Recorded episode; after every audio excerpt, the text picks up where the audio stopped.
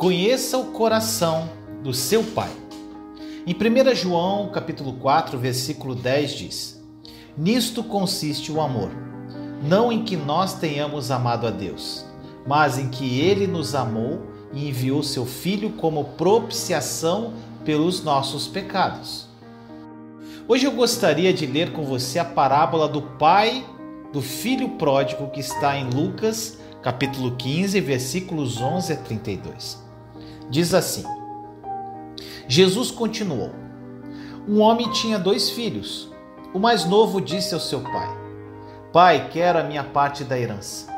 Assim ele repartiu sua propriedade entre eles. Não muito tempo depois, o filho mais novo reuniu tudo o que tinha e foi para uma região distante. E lá desperdiçou os seus bens vivendo irresponsavelmente.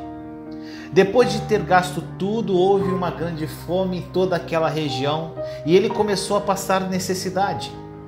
Por isso foi empregar-se com um dos cidadãos daquela região que o mandou para o seu campo a fim de cuidar de porcos. Ele desejava encher o estômago com as vagens de alfarrobeira que os porcos comiam, mas ninguém lhe dava nada. Caindo em si, ele disse: Quantos empregados de meu pai têm comida de sobra e eu aqui morrendo de fome? Eu me porei a caminho e voltarei para meu pai. E lhe direi: Pai, pequei contra o céu e contra ti. Não sou mais digno de ser chamado seu filho trata-me como um dos seus empregados. A seguir, levantou-se e foi para seu pai. Estando ainda longe, seu pai o viu e, cheio de compaixão, correu para seu filho e o abraçou e beijou. O filho disse: Pai, pequei contra o céu e contra ti. Não sou mais digno de ser chamado teu filho. Mas o pai disse aos seus servos: Depressa, tragam a melhor roupa e vistam ele. Coloquem um anel em seu dedo e calçado em seus pés. Tragam um novilho gordo e matem-no. Vamos fazer uma festa e comemorar. Pois este meu filho estava morto e voltou à vida, estava perdido e foi achado. E começaram a festejar. Enquanto isso, o filho mais velho estava no campo. Quando se aproximou da casa, ouviu a música e a dança. Então chamou um dos servos e perguntou-lhe: O que está acontecendo? Ele lhe respondeu: Seu irmão voltou e seu pai matou o novilho gordo, porque o recebeu de volta são e salvo. O filho mais velho encheu-se de ira e não quis entrar. Então seu pai saiu e insistiu com ele, mas ele respondeu ao seu pai: Olha, Todos esses anos tenho trabalhado como um escravo ao teu serviço e nunca desobedeci às tuas ordens. Mas tu nunca me deste nenhum cabrito para eu festejar com meus amigos. Mas quando volta para casa, esse seu filho que esbanjou os teus bens com as prostitutas, matas o novilho gordo para ele. Disse o pai: Meu filho, você está sempre comigo e tudo o que tenho é seu mas nós tínhamos que comemorar e alegrar-nos, porque este seu irmão estava morto e voltou à vida, estava perdido e foi achado. Meu irmão, minha irmã, podemos perceber que este filho rejeitou totalmente e completamente humilhou e desonrou seu pai. Então só voltou para casa quando se lembrou de que até mesmo os servos contratados de seu pai tinham mais comida do que ele. Meu amado, não foi o amor do filho por seu pai que o fez viajar para casa, era seu estômago. Em seu próprio orgulho egocêntrico, ele queria ganhar seu próprio sustento como um servo contratado, em vez de receber a provisão de seu pai pela graça ou favor imerecido.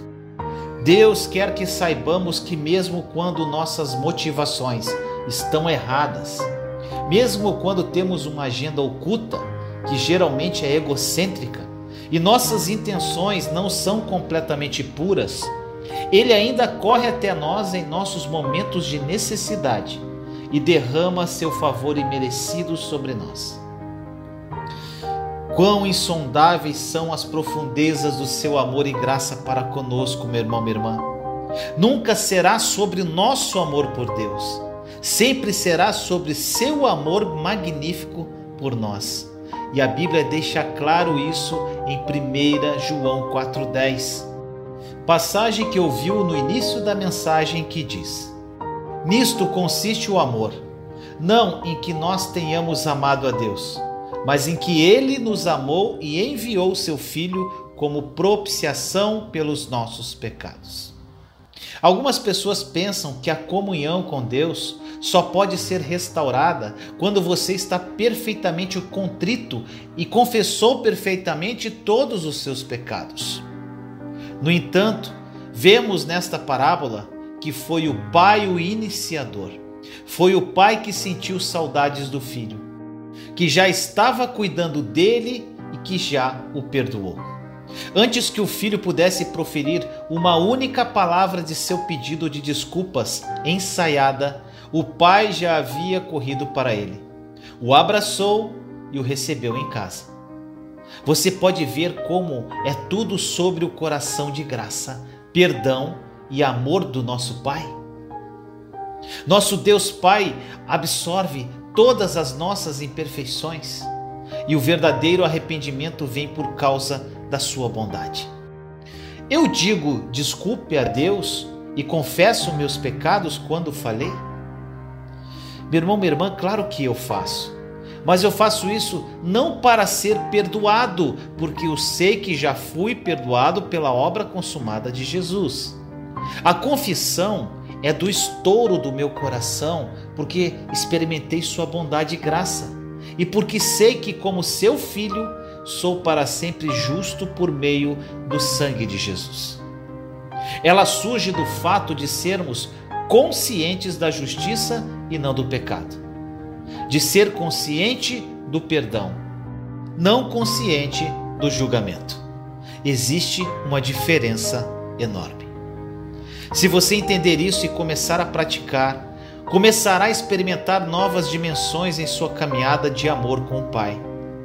Você vai perceber que o seu papai tem tudo a ver com relacionamento e não com protocolo religioso. Ele adora estar com você. Sob a graça, ele não exige perfeição de você. Ele fornece perfeição a você por meio da obra consumada do seu Filho, Jesus Cristo.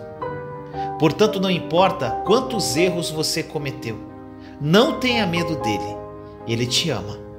Seu Pai está correndo em sua direção para abraçá-lo. Que esta mensagem tenha falado profundamente ao seu coração. Vamos agora ao testemunho de hoje. Olá, meus irmãos queridos. Meu nome é Iracema Ganem, tenho 52 anos, moro em Guarulhos. Meu deserto começou em fevereiro de 2019, mas na verdade vivia num deserto há 31 anos, enquanto casada, e não sabia. Me separei em outubro de 2019 e desde então eu venho vivendo uma mudança atrás da outra. Começou com as mensagens do Vinícius, depois veio as lives Está Consumado, da Nova Aliança, onde me encontrei mais profundamente com Cristo Jesus, onde tudo fez sentido. Eu aprendi a orar, a não pedir e só agradecer, onde encontrei a paz no coração, pois tirei toda a incredulidade que nem sabia que existia dentro de mim. Fiz o desafio assim que o Vinícius ensinou. Hoje liberei perdão a quem me fez muito mal e a todos os meus desafetos. E só descanso em Deus, Pai. E sei que futuramente vou ter muito a dar testemunho, pois as promessas do Senhor são sempre realizadas. Obrigada a Jesus, obrigada a Deus, obrigada a Vinícius por se deixar usar tão poderosamente. Vale a pena toda a dedicação em procurar nosso Pai. A recompensa chega dia após dia dentro do nosso coração, que se enche de paz, de alegria, confiança e esperança de dias melhores. Obrigada de novo, Vinícius, por entrar na minha vida. Amém, Senhor. Aproprie-se da verdade da obra consumada da cruz. A nova aliança é uma realidade e mudará sua vida radicalmente. Compartilhe essa mensagem para difundirmos esta verdade ao mundo. Te amo em Cristo Jesus.